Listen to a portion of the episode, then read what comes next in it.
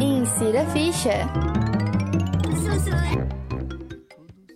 Olá, ouvintes! Já estava naquele joguinho e parou para apreciar a música que estava acariciando seus ouvidinhos? Imaginamos que sim. Porque de tudo excelente que a indústria tem, as trilhas sonoras estão em abundância. Eu sou Victor Lebar Benchon E eu, Matheus Mendonça. e esse é o Insira a Ficha.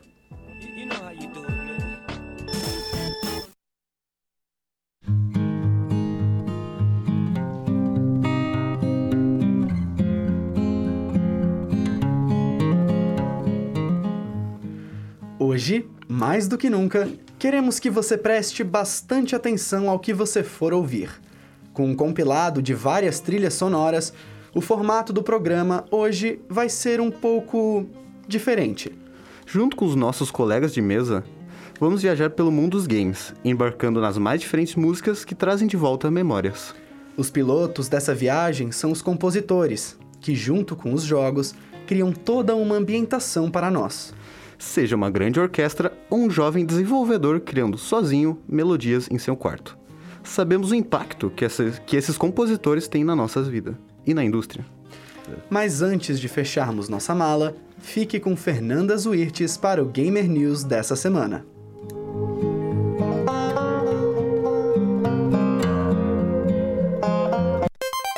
O Gamer News tá começando. E aí galera, tudo certo? O Gamer News está na área.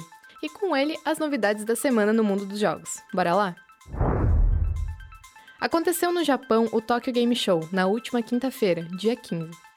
O evento trouxe novidades e trailers dos próximos jogos a serem lançados. O principal destaque foi One Piece Odyssey, o próximo jogo de RPG baseado na obra de Eiichiro Oda. Ganhou trailer e data de lançamento. O game chega aos consoles e PCs no dia 13 de janeiro de 2023.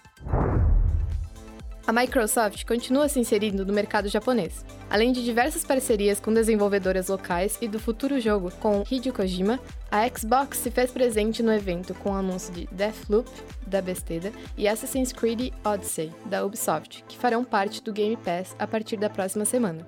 Guilty Gear, Strive e BazBlue também serão incluídos no serviço de assinatura da Xbox. A previsão de chegada de ambos é para o segundo semestre de 2023. Não foi só isso que rolou nessa quinta-feira. A Ubisoft realizou o Call of Duty Next, evento criado para trazer novidades do universo de COD. E o prometido aconteceu. Call of Duty Warzone 2.0 ganhou data de lançamento, 16 de novembro deste ano. O recém-chegado jogo da franquia conta com uma mecânica de mergulho, o que possibilita uma movimentação diferenciada na gameplay. Serão adicionados novos veículos para ajudar os players a se locomover por grandes distâncias. Mas não se esqueça, você agora tem que abastecer os veículos nos postos de gasolina espalhados pelo mapa. O time de The Sims anunciou uma live stream para o dia 18 de outubro, que mostrará o futuro da franquia. No mesmo dia, o jogo base de The Sims 4 ficará gratuito para jogar. Agradecendo os fãs que compraram o jogo, a EA disponibilizou um novo kit, Paraíso Desértico, de graça até o dia 17 para todas as plataformas. A UFSC Titans está classificada para o JUBS, os Jogos Universitários Brasileiros. Eles estão nas modalidades de League of Legends, Counter-Strike Go e FIFA. O evento é realizado pela Confederação Brasileira de Desporto Universitário em Brasília e acontece entre os dias 18 e 25 de setembro. A transmissão é ao vivo pelo canal do Twitch da Confederação pelo link twitch.tv/cbdutv. Novamente, twitch.tv/cbdutv. Rolou um dos maiores vazamentos da história dos jogos nesse final de semana. Um hacker divulgou imagens do desenvolvimento de GTA 6, que mostra os possíveis personagens e o mapa. A Rockstar Games, desenvolvedora do game, disse que o vazamento não afeta a produção e que eles seguem o desenvolvimento de acordo com o planejado. Segundo a empresa, GTA 6 será revelado oficialmente ao público quando ele estiver pronto para isso. As ações da Rockstar no mercado caíram 0,4%. Por hoje foi isso, galera. Essas foram as informações do Gamer News dessa semana. Ficou animado para algum lançamento? Conta pra gente lá no Instagram, arroba Insira Ficha. Eu sou Fernanda Zuirtz, para o Insira Ficha. O Gamer News tá começando. Obrigado, Fernanda. Na mesa temos Lara Apolinário, Oizinho. e Yuri Micheletti. Oi, gente. Gente, esse vazamento do GTA 6 foi um estouro na indústria e acabou sendo bastante criticado pelos fãs da internet, resultando até aqueles ataques contra os artistas e a própria Rockstar. A gente sabe que as imagens são antigas, de uma versão rodando em PS4, e então eles não representam o produto final. Mesmo assim, como vocês estão em relação ao GTA 6 e ao vazamento? Continuam animados ou perderam um pouco de interesse depois disso? Aí, eu realmente continuo animado sobre o lançamento de GTA, porque é GTA, é uma das maiores franquias e, tipo, Rockstar. A gente sempre confia na Rockstar de certa forma, né? Sim. Porque ela sempre entrega um produto de qualidade, um jogo muito bom. Mas é, é bem problemático essa questão do vazamento e também essa questão dos fãs, de alguns fãs terem comentado sobre os gráficos do jogo, que ainda estavam na fase alfa ou beta, não lembro, de desenvolvimento. E essa questão do hacker, né? é, foi. O hacker ele ameaçou divulgar o código-fonte do GTA. E pelo que eu vi no fórum, que eu lembro que eu estava apurando algumas notícias sobre isso, o hacker ele era o mesmo que tinha feito um- uma invasão na Uber uma semana atrás. Então, é, o cara ele meio que tá atrás de, de algumas empresas e ameaçando essas empresas tanto de dados quanto de divulgar código-fonte do GTA. Então foi algo bem problemático, né?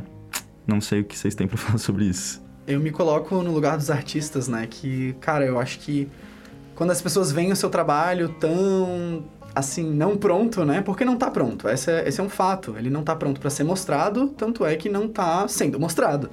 Né? Então eu me coloco no lugar deles e, putz, eles devem estar muito chateados. Eu li, é, um jornalista disse que eles ficaram arrasados, os, os desenvolvedores. Isso aconteceu na sexta, eu acho, né? O vazamento. O vazamento aconteceu no domingo. No domingo, então eles Uhum. ficaram, imagina, o final de semana, não inteiro, né? Mas domingo eles ficaram ali agoniados pra uma resposta. Mas claro, a Rockstar só poderia dar uma resposta na segunda-feira. Então imagina a agonia que eles ficaram, né? Sim, sim, é. Eu acho que você falou, né, de estar desapontado ou não estar mais super animado com o lançamento. Eu acho que isso não, não tirou nada o, anima, o ânimo das pessoas, porque a gente tá esperando há tantos anos. Por isso, não vai ser um lançamento que vai tirar a gente desse, desse, desse hype de tanto tempo. Então, eu acho que foi um, um infeliz acaso. Ac- Acontece, infelizmente. É, foi algo bem infeliz, mas eh, trouxe à tona algumas informações que já estavam sendo trazidas sobre o GTA 6, né? Sim. De que provavelmente seria um jogo que teria a primeira protagonista feminina do GTA, e a gente viu isso com a personagem, eu acho, chamam ela por Lúcia no, no vídeo que tava vazado, então. E numa estética meio Pulp Fiction, eu lembro que tem um vídeo lá que ela tá fazendo um assalto na- lá na lá numa lanchonete, então eu acho que pode seguir até uma linha dessa. E, e eu, se eu não me engano, eu tinha visto rumores sobre o jogo que tinham falado que ia ser uma espécie de Bonnie e Clyde da vida, uma história meio nessa pegada. E, e, a- e vai ter dois personagens jogáveis, pelo que mostrou os vazamentos, então vai ser eh, essa personagem, que acho que se chama Lúcia, e outro personagem homem, então. eh, eu tô curioso sobre o jogo, infelizmente aconteceu esse vazamento, a gente não pôde ver um, algo pronto, né, da Rockstar, um trailer pronto, um gameplay pronto. A gente teve que ver algo com os gráficos não finalizados. Mas eu ainda tô ansioso, né, pro GTA 6. Bom, agora que estamos atualizados com as maiores notícias da indústria, vamos pegar nossa passagem de ida ao mundo das trilhas.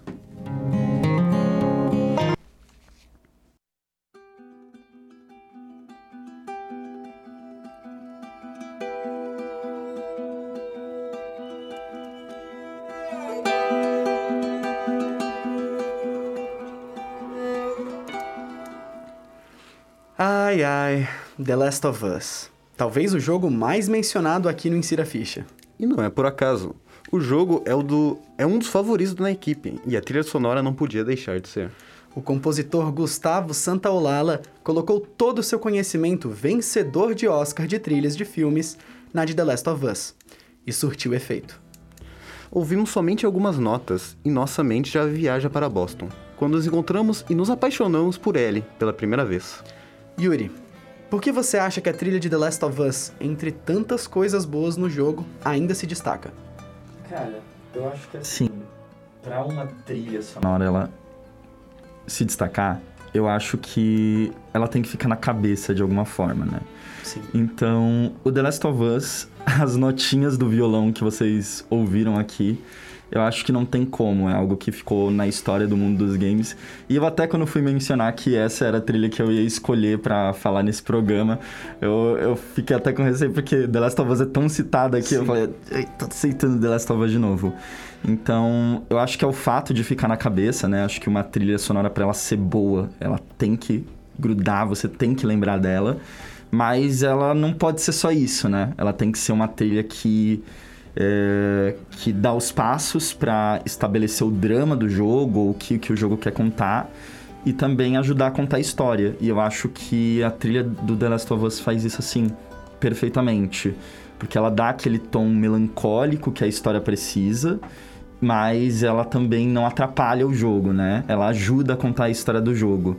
E o Gustavo Santolala, né? Ele é incrível, é oscarizado, né? Já fez trilhas de filmes como Babel, Segredo de Brokeback Mountain. E ele tem esse característico violãozinho que é fantástico em todas as trilhas que ele faz, que é um negócio meio western, meio é, intimista ao mesmo tempo. E eu acho que é por isso que a trilha do The Last of Us é tão marcante, assim, no mundo dos videogames em geral, né? E sim, eu vou continuar falando do, do Gustavo. Nossa, eu sou muito fã dele desde O Segredo de Brokeback Mountain. E é muito legal como ele consegue traduzir o sentimento que tá passando na tela em umas simples cordas, né? É muito. Cara, eu acho surpreendente, assim. The Last of Us é, é de outro nível, é outro tópico, é outro. Subiu muito a faixa de trilhas sonoras quando, quando The Last of Us saiu, então, sem dúvidas, uma das melhores trilhas sonoras de todas. É, e eu sinto até afetando alguns outros jogos depois, porque, por exemplo, é, Uncharted 4. Uncharted 4 tem um. Os Uncharted têm uma trilha que também são marcantes, até uma menção honrosa aqui, o tan tan tan tan tan, não tem como não deixar de fora. Mas o Uncharted 4 eu sinto que tem uma trilha sonora mais bem trabalhada depois do The Last of Us, porque eles acho que tiveram que acompanhar o nível, falar assim, não, peraí, a gente já fez um negócio que é fora do comum aqui. Então a gente tem que trabalhar em algo melhor, né? Como é. Bom, ah, e a trilha de The Last of Us Part 2, ela também foi feita pelo Gustavo Santolala. E Yuri, você acha que ele conseguiu atingir o mesmo impacto emocional que ele teve no primeiro jogo? Na verdade, eu digo até que a trilha do The Last of Us 2 é melhor do que a do 1. É, eu acho que assim, a do 1, ela traz uma, uma sensação de esperança. Ela, ela tem uma melancolia por trás dela, mas ela traz uma sensação de esperança ainda, de uma certa inocência, né? Tem a parte, por exemplo, que a Ellie e o Joe, eles vão na, na cena icônica das girafas, né? Em que tem uma trilhinha muito bonita. Então, é um... Eu sinto que a trilha do primeiro, ela é bonita e ela é esperançosa. A trilha do 2, eu não diria que ela é uma trilha bonita, né? Eu diria que é uma trilha agoniante e até Que nem o jogo. é, que nem o jogo, que nem o jogo. E tinha que combinar, né? Porque não dava pra ser uma trilha bonita, bela, que nem a do primeiro, com aquela história de vingança que você tá tentando contar. Então, eu tava até, antes de gravar esse programa, ouvindo a trilha sonora do 1 e do 2, e eu consegui perceber essa diferença clara porque eu ouvi um na sequência do outro. Então, eu sinto que as notas no The Last of Us Part 2 têm um pouco mais de peso, né? Tem uma guitarrinha que o Santaola, um solinho de guitarra que ele coloca no final que é agoniante, assim, é um, é um solinho mais agudo que ele faz, que dá pra trazer essa agonia. E, mas eu quero destacar também que na trilha sonora do The Last of Us Part 2 não é só o Gustavo Santolala que ele tá trabalhando, é o Macaulay. E eu acho que a adição do Macaulay na trilha ajuda muito. O Macaulay ele faz as trilhas das partes do jogo, que são as partes que são pra ser as mais violentas e mais agoniantes do jogo. Então, na parte da luta do Rei dos Ratos, quando tem aquele metalzão assim, que parece quase que tá tocando um heavy metal no meio do jogo. Então é ele que tá fazendo essa trilha, não foi o Gustavo Santolala. O Gustavo Santolala faz as partes mais contemplativas do jogo.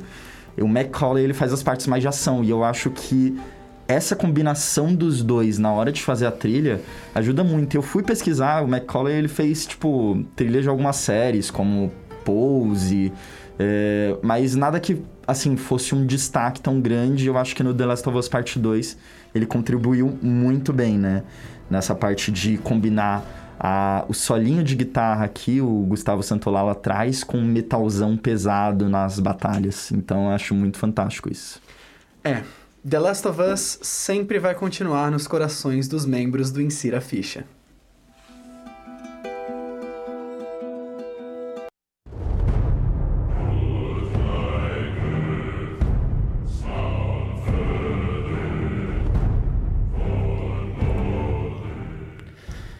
Nossa, God of War arrepia até a alma. E a trilha sonora não podia deixar de ser épica, bruta e sentimental como o papai Kratos. Bear McCreary, o compositor, realmente arrasou na criação e execução. Lara, por que a trilha de God of War é tão boa? Eu acho que. Além de você ter aquela toda a sensação nostálgica dos primeiros God of War, que também eram incríveis as trilhas sonoras, elas pegavam a cena, principalmente nas cenas de luta, elas pegavam e ampliavam, sabe, a, a sensação que você tava tendo, a angústia que você tava tendo naquela hora. A do God of War, esse último que saiu, além dessas, dessas trilhas nas horas de luta, de combate, elas também traduzem o sentimento do- de- dessa história de pai e filho que tem por trás. Então, a trilha sonora em si, ela é, ela é muito impactante nesse aspecto. Pra mim, impacta muito mais essa, nessa parte de, da família e da história. Ma- é, hum- Humanizaram, né, o Kratos nesse... nesse Sim. Kratos. Nesse, nesse, nesse, nesse jogo. Então, nossa, eu gosto muito, muito. Minha favorita. É engraçado porque a trilha parece que tá te dando soco às vezes, né? e você fica tipo, calma, calma, eu sou só um jogador. Mas não tem muito o que fazer. É, pelo que eu tô ouvindo aqui, é uma, essa daqui é do God of War, o último O que último lançou, né? remake. É uma trilha que parece bem épica, tal como eram os, os God of Wars anteriores a este, né? Eu, eu lembro que não dá pra você pensar você destruindo com Kratos sem aquele, aquele eco de vozes gritando enquanto você tá, sei lá, macetando a cara do Poseidon. Furando a orelha da. Então, é fantástico isso, mas é, até uma pergunta, assim, de alguém que ainda não jogou God of War e quer jogar. A trilha desse God of War, você falou que tem essa relação de pai e filho e tudo mais, ela é mais intimista, porque eu lembro que os God of Wars anteriores era gritaria. Então, é, é mais intimista, tem algo além de, tipo... Eu vi esses vozeirões aqui, mas tem algo além desses vozeirões, assim? Então, nos primeiros God of Wars também tinha uma história legal por trás, e, assim, sensível. Toda a história da mulher dele, né? Ele ter matado a mulher dele e tal. E- e ne- mas nesse eu acho que. Bem gente- leve. Bem leve. Levinho, assim, segunda-feira de manhã. café da tarde aqui. Mas né, nessa última eu consigo. Assim, a gente se aproxima do Kratos, sabe? Do Kratos. Ai, desculpe. Do Kratos. a gente se aproxima dele, sabe? Então eu acho que a trilha sonora contribui muito pra isso. Então eu gosto muito dele. Não, não sei se é melhor que os outros, não vou nem falar nisso. Mas a trilha sonora nesse, com essa relação do pai e filho, ele humanizou muito o Kratos. Então eu acho que sim. A trilha sonora é muito marcante e, e contribui muito. Eu achei interessante também que essa música, se eu não me engano, foi a música que eles revelaram o jogo na primeira vez. Foi.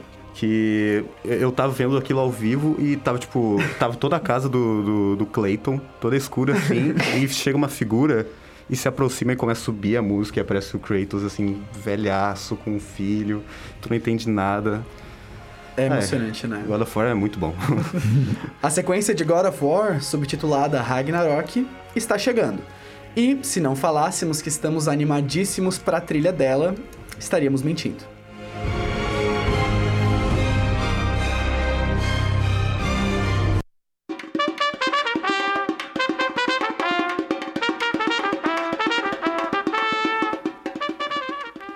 O que você ouviu e está rolando no fundo da nossa fala é Floral Fury.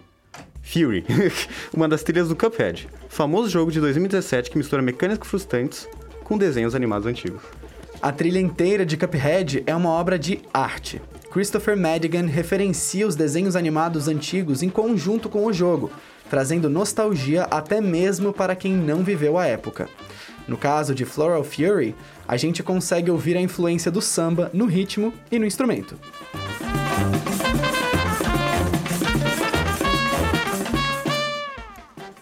O pessoal que está na mesa com certeza já ouviu falar ou jogou Cuphead, né?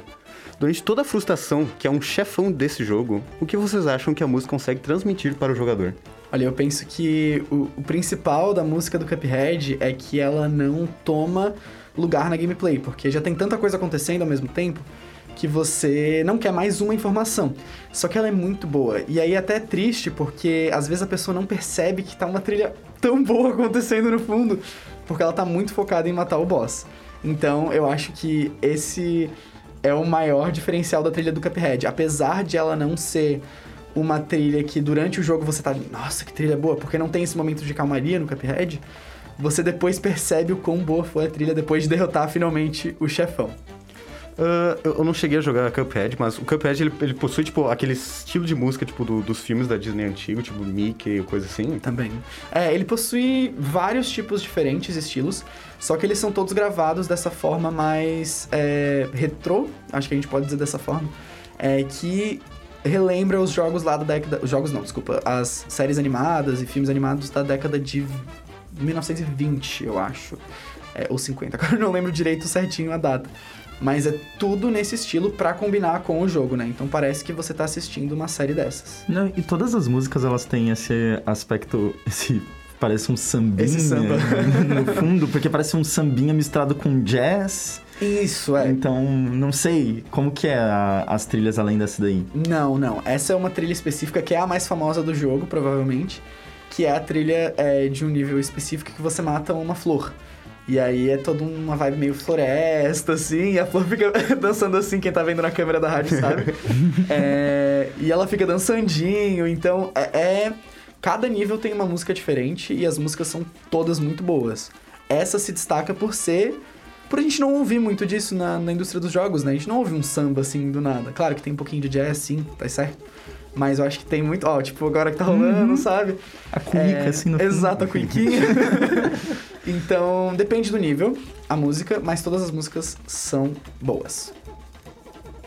Agora deixamos de lado a parte frustrante, que é a gameplay de Cuphead, e viajamos para um mundo mais calmo e aquarelado.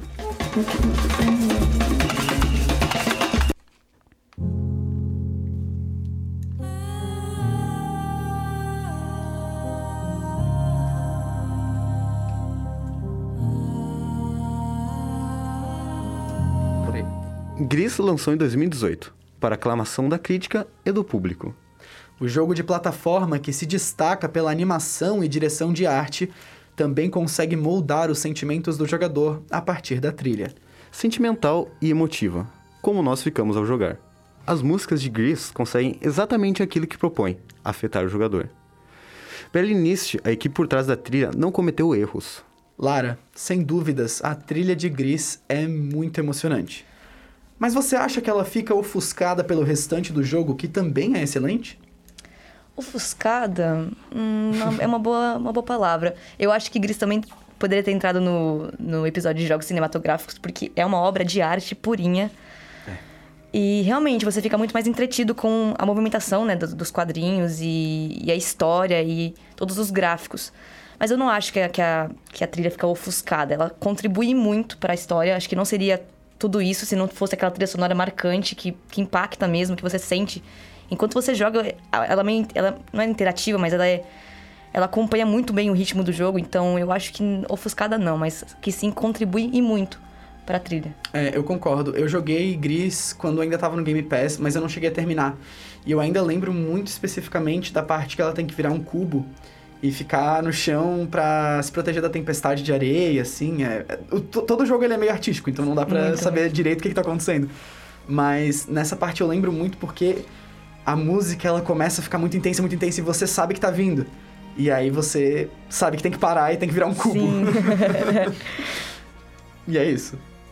Bom, o papo tá ótimo e temos algumas e temos alguns outros mu- mundos para visitar.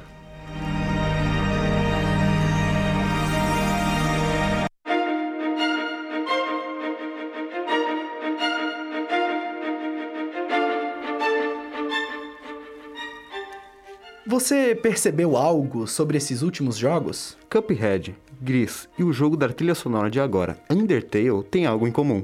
Todos são jogos indie. E é incrível que, em meio a tantas mega produções de jogos como The Last of Us e God of War, os indies ainda se destacam e conseguem trazer os devidos holofotes para suas trilhas sonoras. E Undertale não é diferente. Ele é um daqueles curiosos casos, como Stardew Valley, em que o criador também é compositor e faz a maior parte ou todo o jogo. Uh, eu acho muito interessante das músicas de Undertale que todas elas foram feitas pelo Toby Fox, que é o, criador que fez tudo em Undertale e Deltarune também. Sim. E quase todas elas são boas e transmitem uma, uma emoção, assim, no meio da, da, da luta ou de... Ou do sistema que é Undertale, que tu não, não precisa lutar, precisa ser amigo das pessoas. E, e isso, isso trouxe tantas músicas boas, tipo essa que tá passando, tem Megalovania também, Megalovania que... é icônica. icônica. Em Deltarune também tem ó, diversas outras que passam toda hora no TikTok ou qualquer coisa, estão sempre presentes na... Ah, é muito legal vocês terem citado, tipo, esses três que são jogos indies, né? Porque aqui eu busquei na minha memória e percebi que os jogos indies, eles têm quase uma regra de todos terem trilhas sonoras fantásticas, É né? Eu lembro Sim, aqui sim. de Celeste ou Dandara. Hades. Jo- Nossa, AIDS também eu já vi algo. Eu não joguei, mas eu ouvi a trilha sonora e achei fantástica. E, e até a recomendação, gente: joguem Dandara, é, ajudem a comunidade de pessoas que produzem jogos brasileiros, porque Dandara é muito bom. Eu tive a oportunidade uma vez de conversar com um cara que produziu Dandara e o cara que fez a música de Dandara. E a música toda bem trabalhada. É um negócio lindo, assim, é um pianinho melancólico. E também tem uma pegada brasileira nesse pianinho. Ele disse muito que se inspirou no Clube da Esquina para fazer a trilha de Dandara. Então, assim, as trilhas sonoras de jogos indies são coisas fantásticas, assim, a gente pode pontuar.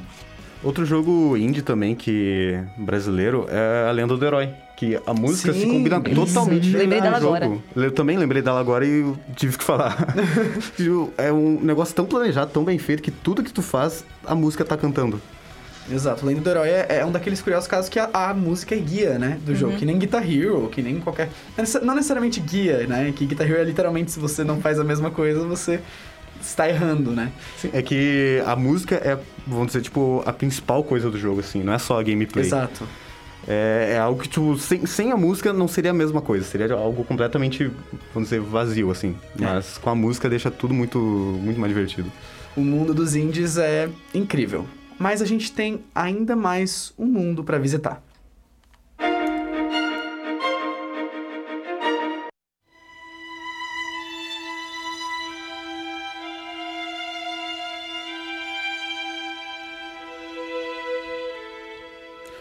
Para a última trilha do dia, não podíamos deixar de inserir a mais comentada no, no backstage do programa. Shadow of the Colossus não só teve, como tem uma das trilhas mais marcantes dos jogos. Não há nada que se compare como ver o Avion mergulhar no ar em sua direção apenas para você seguir com eles aos céus. Ouvindo aquela trilha é arre- arrepiante. É de tirar o fôlego. Aliás, todas as trilhas desse jogo são de tirar o fôlego. Kao Otani, o compositor, trabalhou compondo filmes de kaijus, o que pode explicar a maestria em representar a grandiosidade dos colossos. E- isso- é uma curiosidade que eu não sabia do que ele tinha feito outras músicas de kaiju, porque é realmente tu, ele te traz pra. ele te dá o sentimento que realmente tá enfrentando uma criatura gigante, aquela uma música tipo tá vindo o bicho com uma espada assim gigante, e enfinca no chão, tu tem que subir pela espada, pular nele, ficar enfincando a espada nele. E com a música fica tudo tão bom. Fica uma, uma- é uma trilha sonora que é tipo é impossível não falar dela. Shadow of the Colossus é um jogo que é muito grande, né? É é grandioso, você é muito pequeno perto de tudo que tá acontecendo no jogo. E a música eu acho que ela também transmite muito isso, porque ela é sempre muito uau, assim, tu, tu fica sempre de cara com tudo que tá acontecendo. Eu lembro, eu peguei essa parte específica do Avion pra botar no roteiro, porque eu lembro até agora, é uma das coisas que mais marcaram e assim, né, Shadow of the Colossus é um jogo que é antigo, então tem que pensar que isso foi feito no PlayStation 2. Como é que foi feito no PlayStation 2, né? Com muito talento, muito trabalho, Amor. amor e carinho, mas também ele é feito com muita maestria. É, é engraçado pensar também que o The Last of Us é um jogo muito grande, tem, o, tem criaturas muito grandes, mas boa parte do jogo tu tá andando sozinho pelo mapa. Ele é mais íntimo, né? Ele é muito mais, tipo, é, ele é muito íntimo, assim. E. E a música, tipo, de fundo, assim, e é uma música calma, e quando chega na hora, começa aquela música épica, começa subindo, assim. E é. É, é um jogo que eu recomendo que todo mundo jogue, porque é muito lindo. Cara, e ele eu- vai ser relançado para PlayStation 5 com É. certeza, porque já foi três vezes, então não tem por que não ser de novo. Eu ainda não joguei Shadow of the Colossus, eu, eu tenho essa coisa, minha carteirinha gamer foi jogada assim lixo agora. Mas eu tenho muita vontade de jogar. E eu já vi o, tanto, já vi alguns gameplays tanto do remake, tanto do jogo do PlayStation 2. Uhum. Gente, é um jogo que não devia rodar no PlayStation 2, ele é Não. muito bonito pro Eu não sei PlayStation o que 2. aconteceu. É completamente bizarro. Eu, Ele é eu fiquei de cara. Eu bonito. só joguei no PlayStation 4 quando lançou. Então eu nunca tive a experiência de ver no PlayStation 2. Quando eu vi os vídeos, eu fiquei. Cara, como é que esse PlayStation 2 não. Sei lá, não tinha uma tela vermelha na hora? Não saiu assim? voando. É, porque assim, é uma qualidade gráfica, uma fidelidade gráfica muito grande e, e muito interessante também. Ter esses gigantes num PlayStation 2, né? Eu fico de cara sempre, toda vez. eu, eu- eu joguei nos dois consoles e a experiência é incrível. Nos dois, assim. É, eu repetiria também a experiência, porque é um jogo muito bom. Eu acho que ele às vezes é um pouco repetitivo, mas nunca na trilha, pelo menos. No tema do, do episódio a gente tá tranquilo. Mas bom, Shadow of the Colossus entrará para a história como um dos jogos mais majestosos, e a trilha tem grande influência nisso.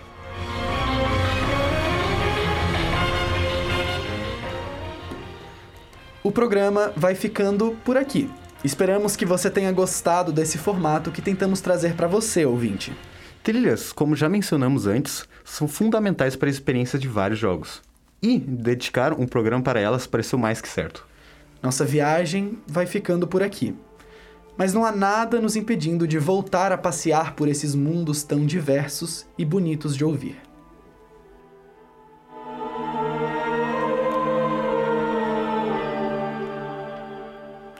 Esse programa é realizado por acadêmicos de jornalismo da Universidade Federal de Santa Catarina. A apresentação por Matheus Mendonça e Victor Lebarbenchon. Roteiro e trilha sonora por Victor Lebarbenchon, com apoio de Pedro Guerrazi. Mesa redonda com participação de Lara Apolinário e Yuri Micheletti. Boletim por Fernanda Zwirtz e Lana Lara Apolinário. Arte do episódio por Gabriel Piccolo. Assistência técnica por Peter Lobo. Insira ficha é rádio. Insira, insira ficha é rádio. Ponto UFSC. É rádio, é jornalismo, é game e ponto.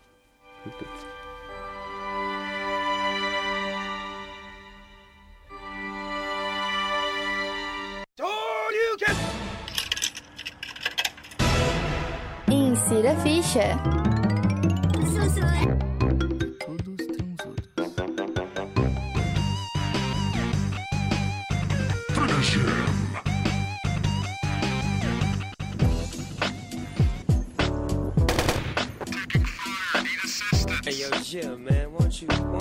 Some of that, you know?